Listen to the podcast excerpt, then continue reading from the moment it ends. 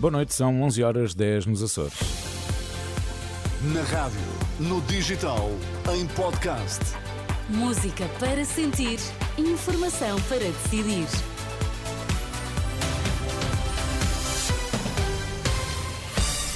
Já vai começar daqui a instantes a edição da noite, mas antes, Pedro Queiro, vamos às notícias em destaque. Pedro Nuno Santos rejeita acordos pré-eleitorais, mas abre a porta a entendimentos depois com o Bloco de Esquerda.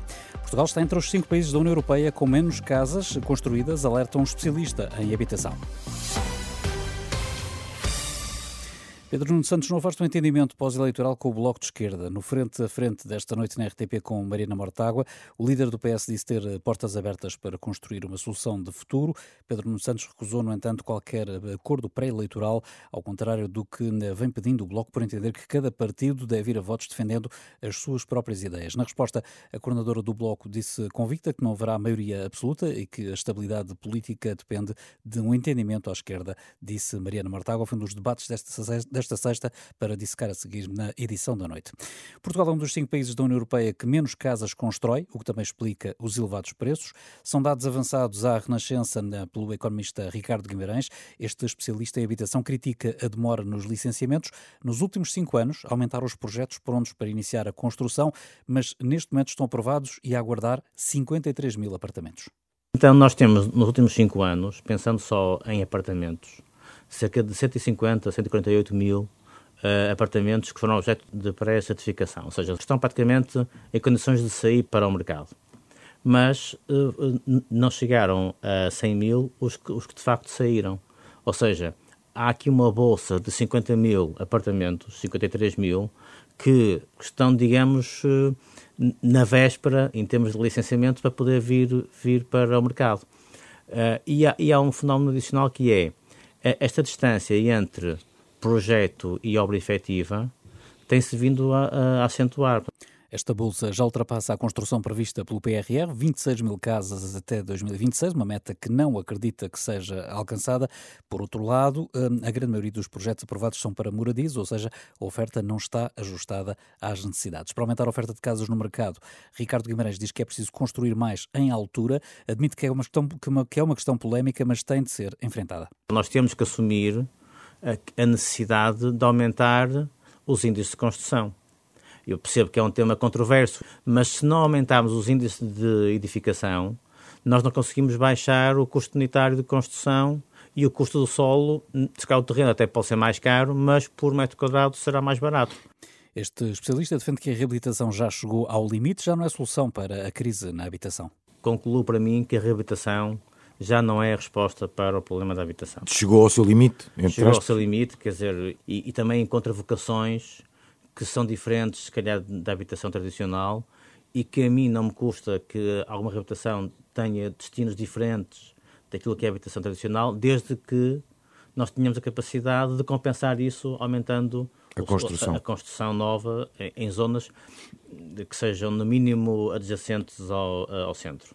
Certos da entrevista de Ricardo Guimarães ao programa Dúvidas Públicas da Renascença, com os jornalistas Sandra Afonso e Arsénio Reis, que pode ouvir este sábado, a partir do meio-dia, e que fica depois disponível em irr.pt e também nas plataformas de podcast. Os oficiais da PSP alertam para o colapso iminente da polícia. Numa carta aberta agora divulgada, o Sindicato Nacional dos Oficiais da Polícia denuncia a falta de investimento de agentes e a pouca atratividade da carreira associada ao estado de degradação em que se encontram viaturas, instalações e equipamentos.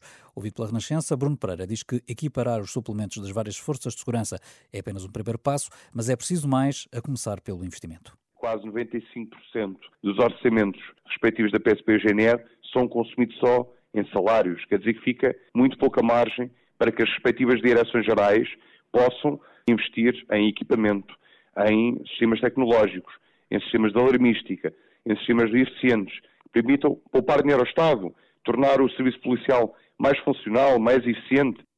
Ouvido pela jornalista Anabela Góes, Bruno Pereira mostra-se muito preocupado com a falta de atratividade da carreira de polícia, que deixa os concursos vazios e impede que polícias que já atingiram a idade possam passar à reforma porque não há quem os substitua. O número de nascimentos em Portugal aumentou no ano passado 2,3%. Ao todo foram 85.909 bebés, quase 2 mil acima do registado em 2022. São dados eh, divulgados hoje pelo Instituto Nacional de Estatística. Já o número de óbitos foi inferior. Ao longo de 2023, ocorreram perto de 119 mil mortes, menos 6 mil do que no ano anterior. No entanto, em janeiro deste ano, a situação inverteu-se, com o número de óbitos a aumentar 10,5% face a dezembro e 12,5% face a janeiro do ano passado. Há mais um caso de sarampo em Portugal, registado na região de Lisboa e Val do Tejo. Trata-se de um jovem de 16 anos não residente em Portugal e não vacinado contra a doença. De acordo com a Direção-Geral da Saúde, desde o início do ano foram confirmados nove casos de sarampo no nosso país, seis na região norte e três na região de Lisboa e Val do Tejo. Já a seguir, a edição da noite. Edição da noite.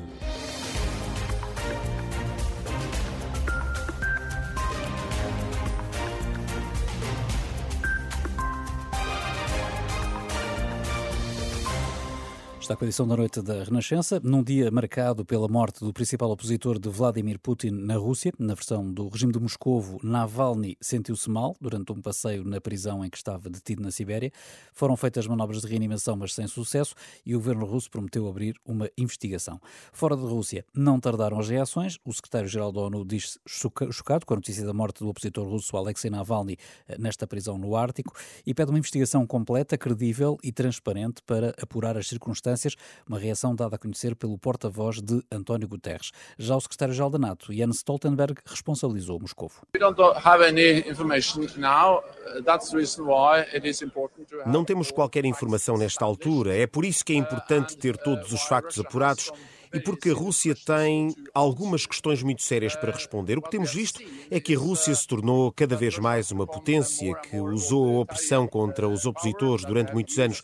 É claro que Navalny estava na prisão, era um prisioneiro, e isso torna isto extremamente importante. A Rússia terá de responder agora a todas as perguntas que serão feitas por causa desta morte.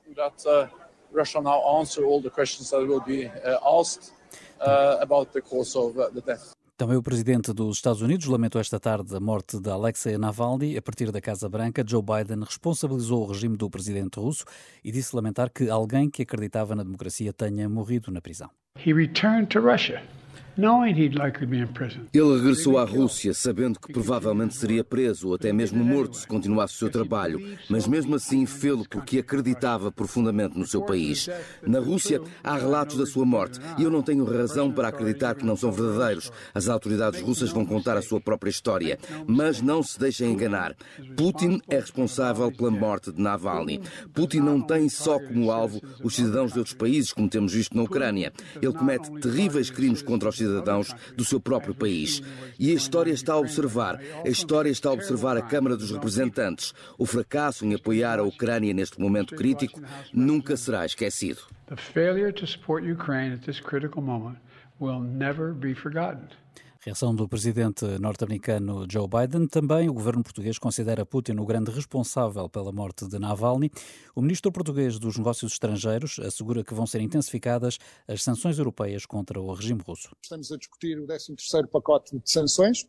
Eh, não, não estamos minimamente surpreendidos, eh, nem, nem nós em Portugal, nem eh, os nossos parceiros da União Europeia Europeia surpreendidos com mais esta manifestação da natureza do regime na Rússia, eh, vamos seguramente que intensificar as sanções, seja por causa da um, eh, invasão da Ucrânia, seja por causa também daquilo que é a opressão uh, ao povo russo. O ministro eh, João Gomes Cravinho assume ainda que a morte de Navalny vai seguramente marcar a reunião de ministros dos negócios estrangeiros dos 27, agendada para a próxima segunda-feira em Bruxelas.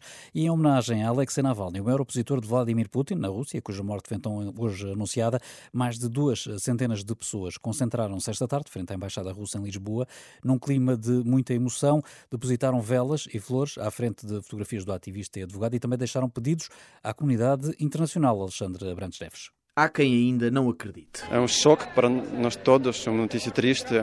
Eu pessoalmente ainda não acredito completamente, porque a única fonte que temos é um, serviços oficiais russos e sabemos que muitas vezes essa fonte é não credível, que são notícias falsas.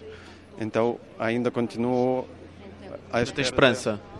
Uh, esperança e também confirmação do lado de, da família dele e de, dos colegas dele. Pavel Elizarov, cidadão russo emigrado em Portugal, foi um dos mais de 200 manifestantes que se juntaram hoje frente à Embaixada da Rússia em Lisboa.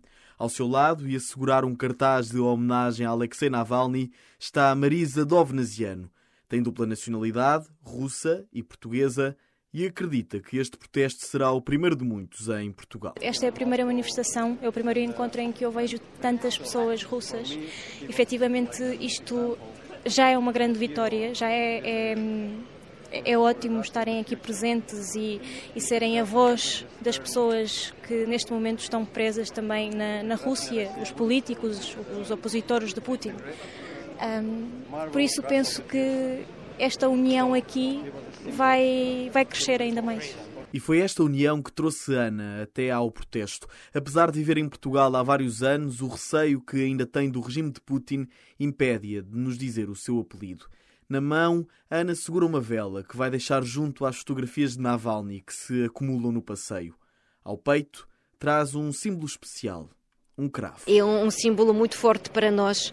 É o facto de estar aqui em Portugal e um bocadinho de esperança também para os outros países que estão a viver sobre, sobre, sobre um regime de ditadura. É um exemplo. Claro que nós todos gostávamos do que o mesmo acontecesse agora na Rússia, que fosse uma revolução do povo uh, e que fosse pacífica. E aos políticos de todo o mundo, Ana deixa um pedido. Gostava que apoiassem ainda mais uh, tudo o que é ajuda, ajuda ao país que está a ser medido pela Rússia, a Ucrânia, e ajuda aos opositores russos que podem apresentar uma alternativa. Infelizmente, fala-se muito pouco desta oposição. E sim, precisamos de ajuda e precisamos uh, que outras pessoas sejam informadas também. Desabafos de quem diz ter perdido um herói e a esperança num futuro melhor.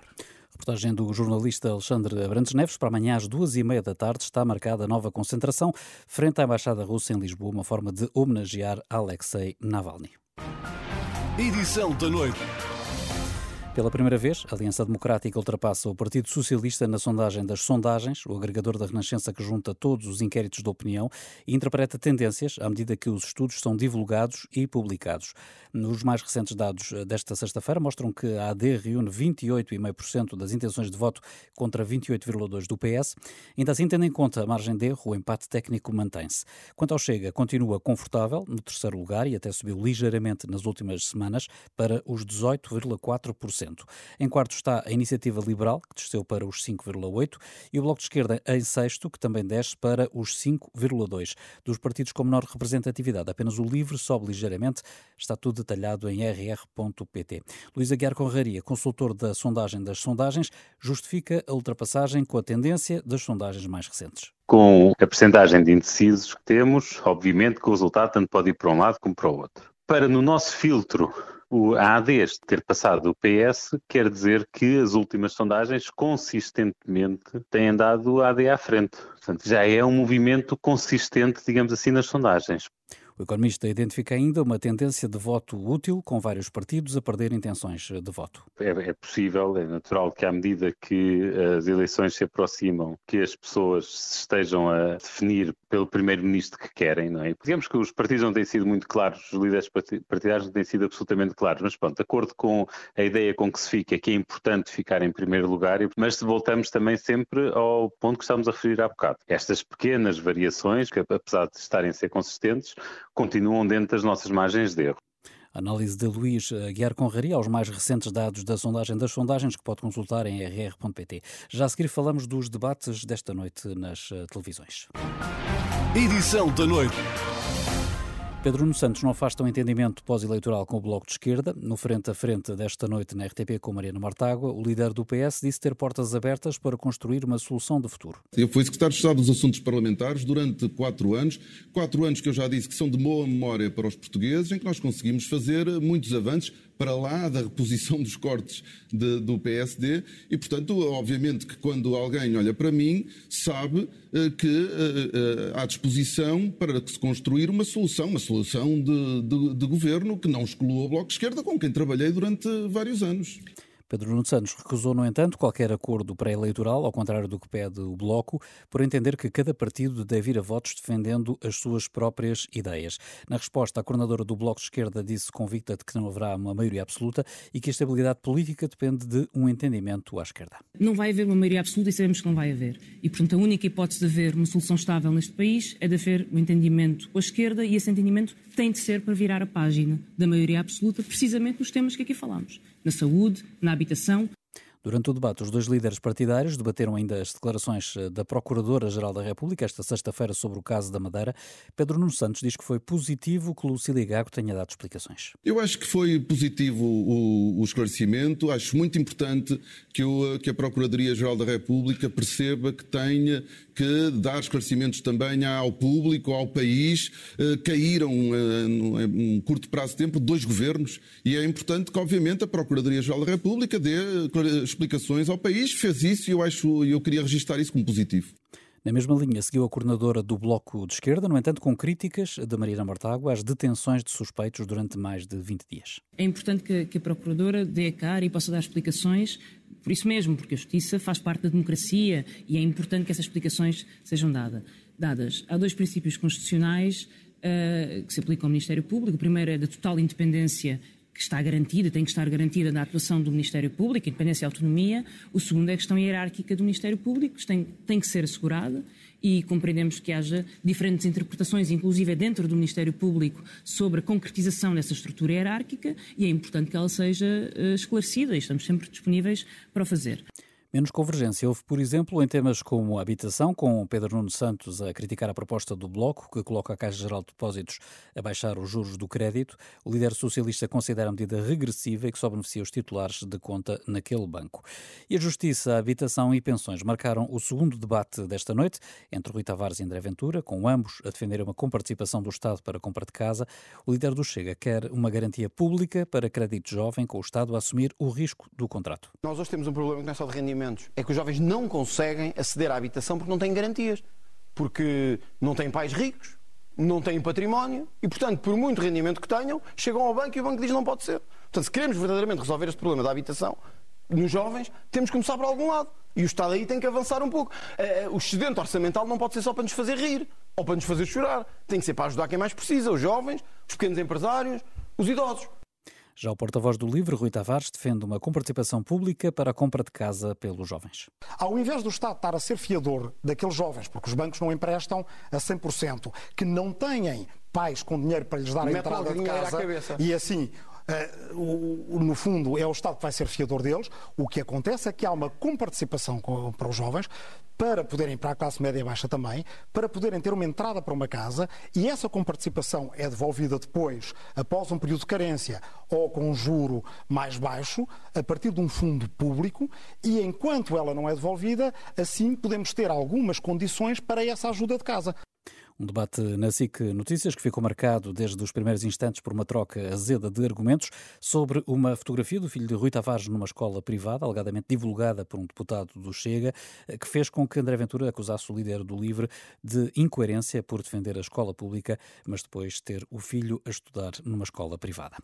E os debates televisivos não estão a ser suficientes para esclarecer os jovens. O Conselho Nacional da Juventude está por isso a chamar todos os partidos para entrevistas eh, que visam aprofundar temas considerados essenciais para os eleitores mais novos.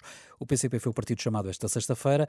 Paulo Raimundo ouviu as preocupações e lançou algumas propostas. Filipe Ribeiro. Habitação, saúde, educação, coesão territorial e democracia são alguns dos pontos que os jovens querem aprofundar com os partidos. Estes seis tópicos têm principalmente a ver com uma solução que nós achamos que é importante haver de compromisso, ou seja, pacto de, é de entendimento, de democracia para à entrada, o secretário-geral do PCP foi confrontado pelo presidente do Conselho Nacional da Juventude com várias notícias sobre as falhas nestas áreas. Paulo Raimundo puxou a carta do aumento salarial para apresentar a solução. É uma proposta que, infelizmente, é transversal à sociedade, que é o aumento geral e significativo dos salários. Nós temos um problema de pobreza no nosso país, de grande dimensão. Mais de 10% dos trabalhadores estão na situação de pobreza, que é uma coisa extraordinária, extraordinariamente cruel, diria assim. Uma parte deles jovens, é o que impede uh, os jovens de se emanciparem, de saírem da casa dos pais. É claro que há um problema de especulação nos preços das, das casas e das rendas. A questão da habitação é outra das, dos tópicos que também temos colocado muito em cima da mesa. Na habitação, o Partido Comunista espera ajudar os jovens com a redução das taxas. Um travão ao aumento das rendas, o fim dos despejos, da lei dos despejos, chamada famosa Lei Cristas, mas que na prática é isso que é, Lei dos Despejos no diz respeito às, àqueles que têm contratos de habitação com o banco eh, e que estão aí a fazer um esforço brutal para aguentar as suas prestações, aquilo que dizemos é que é preciso pôr os, os lucros da banca eh, a suportar esse aumento dos juros, que se ataque primeiro aí, nas taxas e nas comissões, que se, que se vá buscar esse valor e que se entregue às pessoas, no sentido de baixar as suas prestações. No ponto da coesão territorial, Paulo Raimundo espera acabar com o que considera ser a centralização da A1. Um país tão bonito, com tantas qualidades, tantos recursos, tantos meios, mas é um país inclinado. O país não é A1, né? o país não é A1, não é Lisboa-Porto, o país é tudo o resto. E a primeira questão que é preciso resolver é como é que se, se trava de uma vez por todas o encerramento de serviços públicos, olha, estações de CTT, eh, correios, eh, postos de GNR, postos da polícia, eh, escolas, tribunais. Nós temos que acabar com esta sangria de encerramentos. A pouco mais de três semanas para as eleições, há jovens que continuam indecisos. Enquanto há tempo, pedem para se sentarem com os partidos, no fundo para perceber quem merece uma oportunidade a 10 de março. O Conselho Nacional da Juventude já ouviu o PAN e o PCP, espera ouvir todos os partidos até ao final da próxima semana. O objetivo é esclarecer todos os eleitores para as legislativas de março. Edição da noite. Dizem ser a alternativa centrista que Portugal precisa e a inclusão social e o desenvolvimento sustentável são as suas principais bandeiras. O reagir, incluir, reciclar candidata-se pela terceira vez a umas legislativas com o objetivo de eleger o primeiro deputado na Assembleia da República. Entrevista à Renascença, a presidente do partido elege a saúde como uma das prioridades para a próxima legislatura. Márcia Henrique quer aumentar os salários de médicos e enfermeiros e recuperar as parcerias público-privadas. Não podemos ir por ideologias, terminar com PPPs que funcionavam e, por exemplo, temos aqui o caso bem perto do Hospital de Lourdes, que era um hospital excepcional e que agora está como está. Mas também temos que analisar o porquê das urgências estarem no estado em questão e de horas de espera e a afluência que têm. Mas admitem subir os salários aos médicos e enfermeiros? Tem, tem, tem, tem que existir essa, essa valorização. Na Justiça, Márcia Henriques também quer pôr em marcha uma valorização salarial, mas eh, para os funcionários judiciais. A líder do RIR diz que este é o primeiro passo para tornar os tribunais mais céleres e eficazes. A nível de justiça, o problema é não há meios humanos que deem resposta à justiça, ao funcionamento da justiça. Nós temos neste momento os funcionários de justiça em greve constantemente, porque recebem um vencimento muito baixo para aquilo que fazem, para a responsabilidade que têm.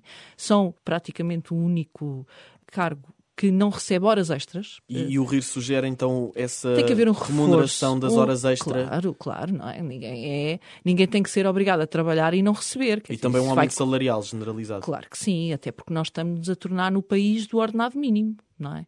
O ordenado mínimo tem subido e bem, o problema é, são os outros.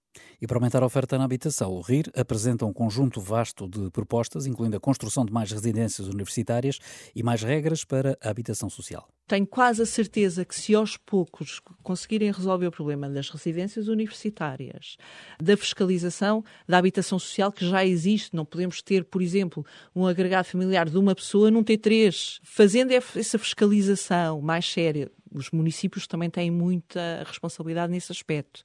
O próprio mercado começa a mexer e já não haverá necessidade de fazer uma massificação de construção de habitação social. É? Claro que também há que rever a parte fiscal, porque uh, paga-se muitos impostos. Um proprietário de uma casa paga IMI, paga taxas de saneamento e se arrendar ainda paga imposto sobre as rendas que recebe. Portanto, estamos aqui um bocadinho asfixiados no nível da carga fiscal que temos Márcia Henriques, em declarações ao jornalista Alexandre Abrantes Neves, o RIR candidata-se às legislativas de 10 de março em todos os círculos eleitorais. Estas são as primeiras eleições, depois de Vitorino Silva, conhecido como Tino Tarrãs, ter saído da liderança do partido. Edição da noite futuro político da Madeira está agendada para amanhã às três da tarde uma comunicação do representante da República da região. Já hoje, Irineu Barreto esteve reunido com o Presidente da República em Belém para falar sobre a crise aberta na sequência da demissão de Miguel Albuquerque da presidência do Governo Regional. De recordar que Albuquerque pediu a demissão depois de ter sido constituído arguído no âmbito do processo que investiga suspeitas de corrupção na Madeira. Um processo que, no entanto, conheceu desenvolvimentos esta semana com a libertação dos três detidos por ausência de indícios de crime crime na leitura do juiz de instrução. Para Roberto Ferreira, subdiretor do Diário de Notícias da Madeira, esta decisão baralhou as contas dos partidos madeirenses, dando força ao PSD. Isso uh, veio baralhar aqui o jogo em termos uh, uh, políticos também. Poderemos dizer que houve um, um, certo balde de água fria para, para, para os partidos da oposição, que continuam a pedir a dissolução do Parlamento da Madeira e a convocação de eleições no final de março. Um, e deu, de certa forma, poder e um novo fogo ao, ao PSD. Na Madeira visto assim como provável o cenário de manutenção de Miguel Albuquerque na liderança do PSD Madeira e do próprio governo regional. Portanto, temos informações seguras, e publicamos isso hoje no, no diário, de que eh, Miguel Albuquerque está mesmo a forçar um regresso, portanto, à, continuidade na liderança do, do, governo regional da Madeira e se, eh, e se for caso disso, candidatar-se eh, a novas eleições. Apesar de que se começar a ter firme convicção de que vai eh, ser eh, vai ser dada posse a um novo governo, a um, a um novo governo regional eh, até o final da, da, da, atual legislatura. E esse novo governo com ou sem Miguel Albuquerque, este governo transitório, digamos? Uh, todo, tudo aponta, e das, e das informações que, que, o Diário conseguia apurar, será com Miguel Albuquerque. Roberto Ferreira, subdiretor do Diário de Notícias da Madeira, ouvido aqui por José Pedro Frazão. Edição da noite.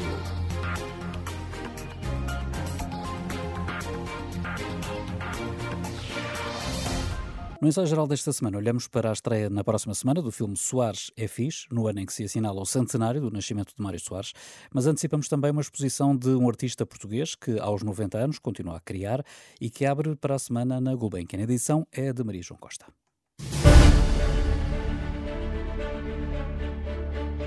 Chega aos cinemas na próxima semana o filme Soares é Fixe, do realizador português Sérgio Graciano e que retrata a noite das eleições presidenciais de 1986. Neste ensaio geral entrevistamos o realizador, os atores e o argumentista. Mais à frente visitamos na Gulbenkian na exposição retrospectiva do artista Ricardo Cruz Felipe, que aos 90 anos continua a criar.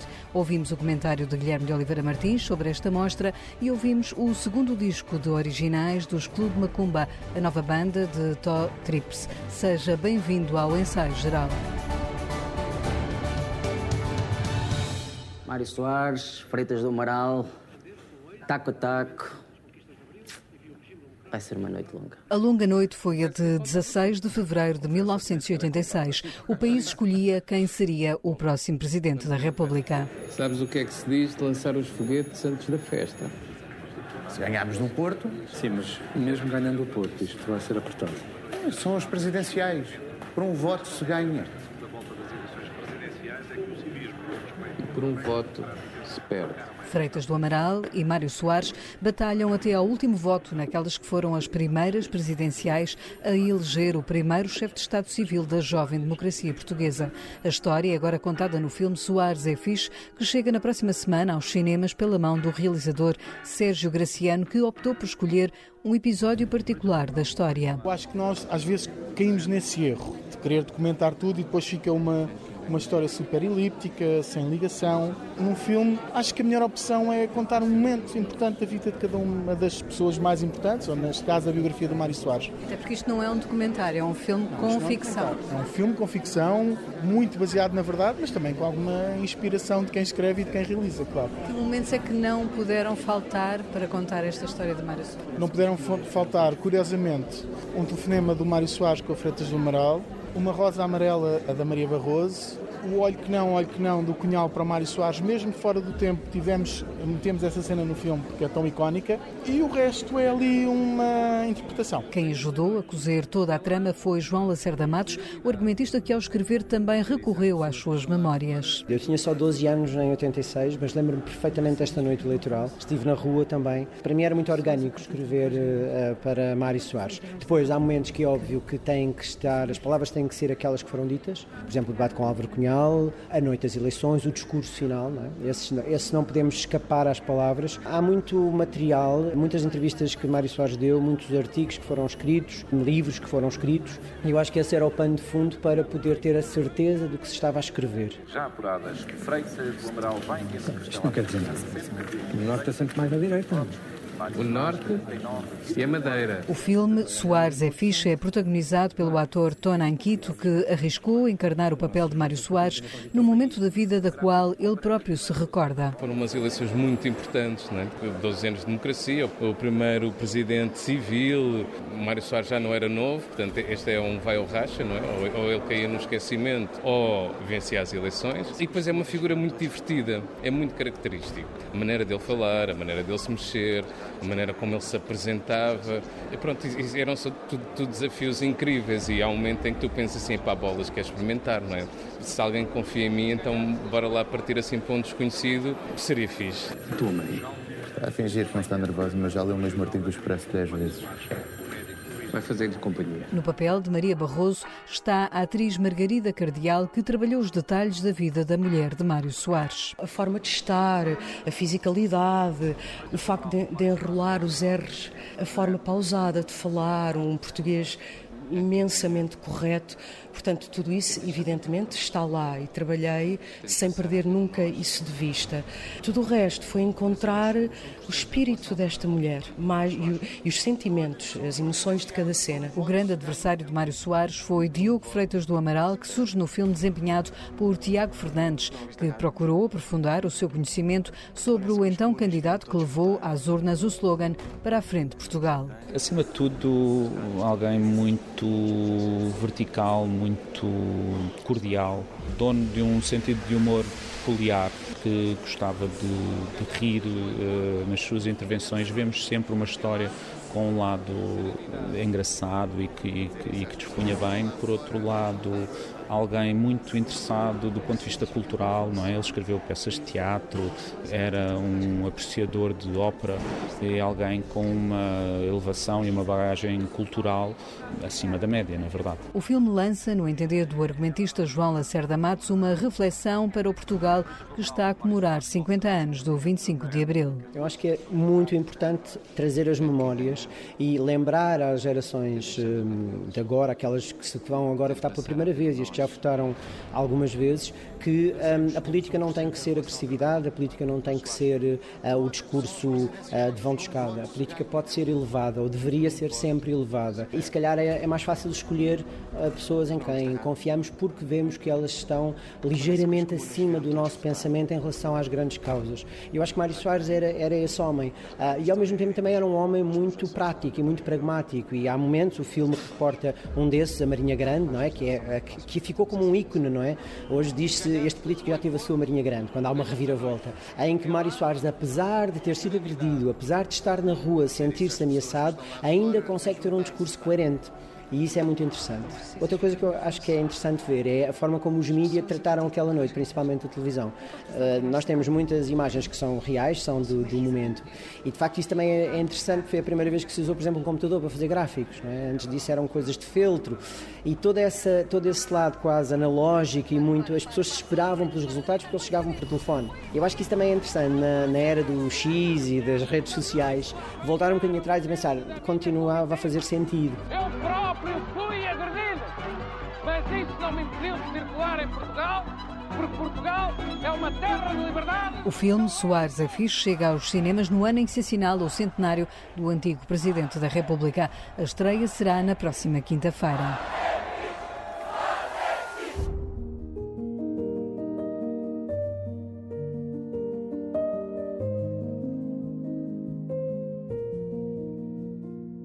Está a completar 90 anos de vida. O artista Ricardo da Cruz Felipe vê agora a sua obra a ser exposta numa retrospectiva da Fundação Carlos Gulbenkian em Lisboa. São mostradas 57 pinturas que marcam a evolução do artista desde a década de 70. São seis décadas de trabalho de um artista que explora várias técnicas. O Cruz Felipe é um artista misto entre a pintura e a fotografia e é um pioneiro em Portugal nesta técnica que é a, a fotossensibilização de telas. Foi ele e o Sá Nogueira que nos anos 60 desenvolveram pioneiramente esta técnica.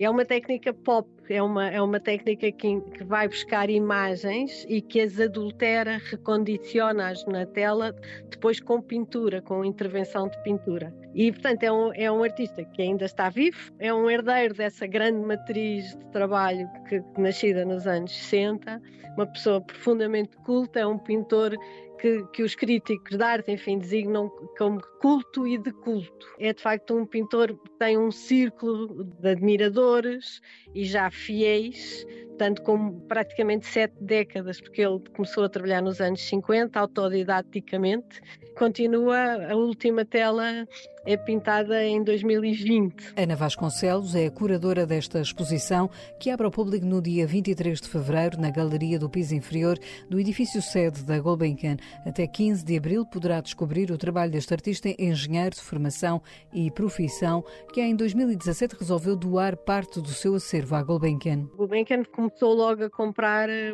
cedo, na, na década de 70. O Cruz Felipe põe na, na, com êxito né, no final dos anos 60 60, 70.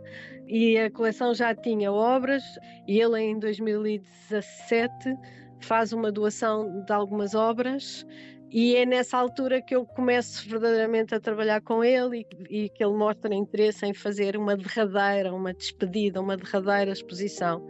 Eu nunca tinha trabalhado assim, num, num, fio tão aguçado de tempo com um artista e de uma maneira intensa de alguma maneira, porque ele, para ele é, uma, é de facto uma, uma saída de cena, uma despedida. Portanto, isso também me levou a rever as obras no espólio e a ser encaminhada, no fundo, por ele para o contexto, um contexto mais aprofundado sobre a sua obra. A exposição nasceu em estreita colaboração com o artista que, a partir de 2005, começou também a explorar a técnica da fotografia. Juntamente com a imagem, com a fotografia e também essa apetência pela fotografia, não é? Que é um meio por si muito técnico, tecnológico, que exige de facto um, um domínio de, de, de instrumentos fotografia afirma-se também nestes anos com um procedimento técnico forte.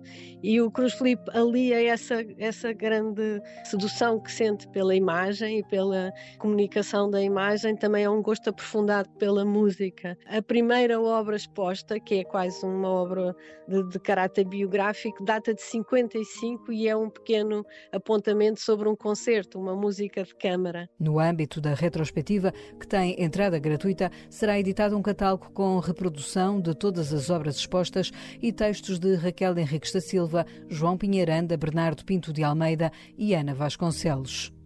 Quem nos dá mais informações sobre esta exposição de Ricardo Cruz Felipe na Gulbenkian é Guilherme de Oliveira Martins, o nosso colaborador do Centro Nacional de Cultura. Cruz Felipe, modo de ver, é uma exposição retrospectiva na Fundação Gulbenkian de um pintor consagrado que apresenta obras realizadas desde a década de 1970, incluindo telas inéditas pintadas a partir de 2015, a par de um conjunto de trabalhos nos quais se conjugam a pintura e a fotografia.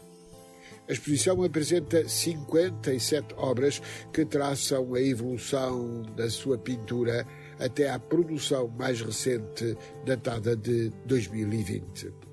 A abordagem retrospectiva associa-se à criação de 10 pinturas inéditas que deram continuidade ao segundo ciclo da sua pintura dedicado à paisagem.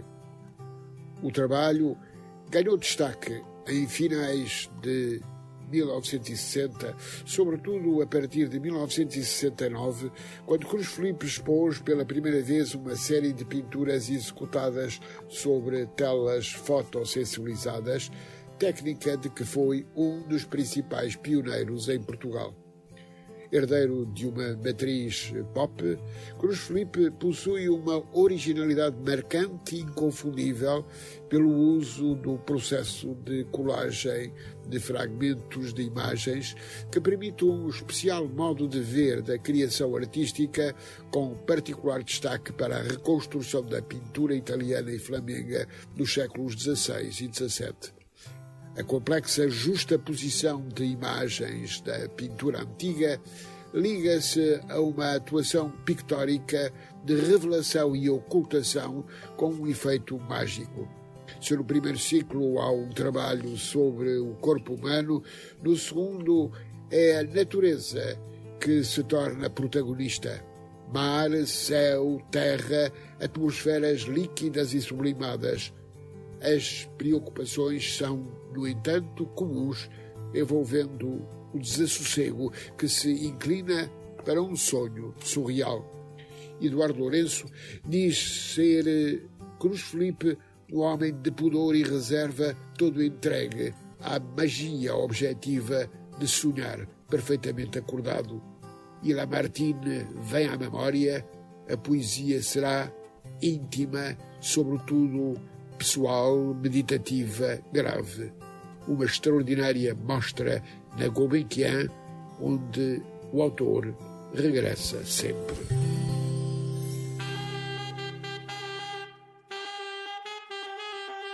Este é o som dos portugueses Clube Macumba, a banda de Tó Trips que junta os músicos Gonçalo Leonardo, João Doce e Gonçalo Prazeres. Estão a lançar o segundo disco de originais e mantêm a sua identidade bastante diversificada, explica Gonçalo Leonardo. Tentamos uh, várias, várias influências, várias músicas que, nós, que todos nós ouvimos, mas se eu tivesse que dizer o que é que é Clube Macumba, diria que é uma música que tem um bocadinho de, de rock, um bocadinho de world music, seja isso o que for, que é uma música que tem sempre caráter assim, talvez um pouco dançável e que seja viva e mutável e, e rica nesse sentido. Solitânia Beat é o nome do novo LP que sai em CD e vinil e que mostra uma banda mais coesa, explica o contrabaixista Gonçalo Leonardo, que traça as diferenças entre os dois discos dos Clube Macumba. O primeiro disco foi um disco em que a banda, em que nos tínhamos juntado há, há pouquíssimo tempo e ensaiámos para gravar um disco. Passado, um, passado uns meses estávamos no estúdio a gravar. E este disco, eu acho que a grande diferença é que depois a banda cresceu muito em termos de, de, de estrada. Felizmente tivemos muitos concertos e a banda, quer dizer, nós conhecemos muito melhor musicalmente uns aos outros. A banda evoluiu muito na estrada. Começámos também a, a ter sempre uma, uma componente um bocadinho de liberdade e de, e de improvisação nos concertos e assim. E eu acho que isso tudo contribuiu para, para o segundo disco ser um bocadinho de, diferente a esse nível. Ou seja, é uma banda, o nosso, acho que o nosso som está muito mais coeso. A Gonçalo Leonardo perguntámos de onde veio o nome para este disco. Fizemos uma residência artística em Castro Marim, promovida pela Beekeepers, pela Associação Beekeepers, e fizemos num espaço que se chama Companhia das Culturas. Os donos desse espaço, que, é a Tina e o, e o Francisco, convidaram-nos para jantar e o, e o, Francisco que, Palma Dias, que é poeta, escritor, é assim uma pessoa muito, muito, muito culta mesmo e que tem um conhecimento enorme sobre, sobre o Algarve e sobre, isto, sobre as terras do Sul e ele falou-nos um bocadinho deste, do conceito de, de, de não é? Do, ou seja, do, das, das, terras que estão a, a, sul do Tejo e que durante muito tempo também foram um bocadinho esquecidas e assim. E essa palavra ficou-nos um, um bocadinho a ecoar assim ao longo do tempo. Há um tema que, que tem esse nome e surgiu a questão de, de transformar um bocadinho esse. nos apropriarmos um bocadinho desse, da, da, da, palavra em si e de, e transformarmos com o beat. Inspirado na poesia, Solitânia Beat tem agora diversas apresentações ao vivo. O primeiro concerto é já para a semana, dia 23, nos Maus Hábitos, no Porto, depois dia 24 em Estarreja e dia 29 em Lisboa, no Beleza. É com a música de Clube Macumba que fechamos o ensaio geral de hoje, que teve sonorização de José Luís Moreira. Voltamos de hoje a oito dias. Vamos estar na Pova de Varzim a acompanhar o Festival Correntes de Escritas, que celebra 25 anos. Até lá, boa noite e bom fim de semana.